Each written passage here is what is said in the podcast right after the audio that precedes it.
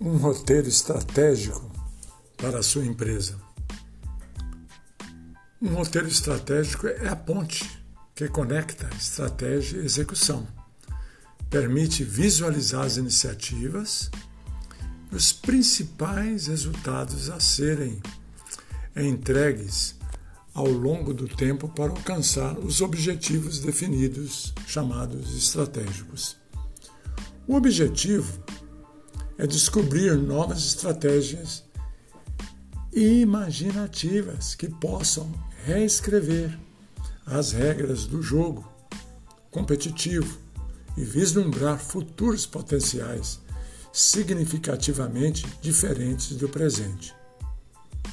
Então, nós temos um diagnóstico interno, nós temos um diagnóstico externo que precisam é, ser feitos com um plano detalhado.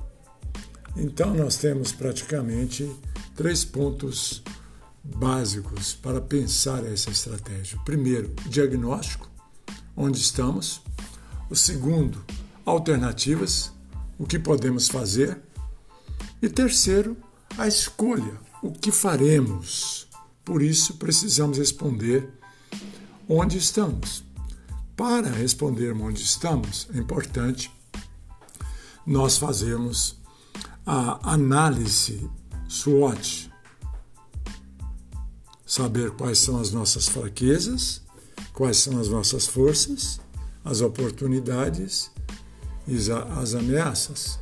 Então, essa ferramenta é muito importante. Depois, dentro do diagnóstico interno, análise financeira é necessária. Onde estamos fazendo dinheiro? Onde não estamos bem? E depois, a análise de modelo de negócio e capacidades, que é, como eu disse, as forças, fraquezas e a relação delas com o desempenho financeiro. O diagnóstico externo é analisar o, o que os concorrentes atuais e os emergentes estão fazendo o que está acontecendo competitivamente em termos de cadeia de valor de fornecedores, parceiros, competidores, distribuidores, clientes e especialmente novos entrantes e potenciais substitutos.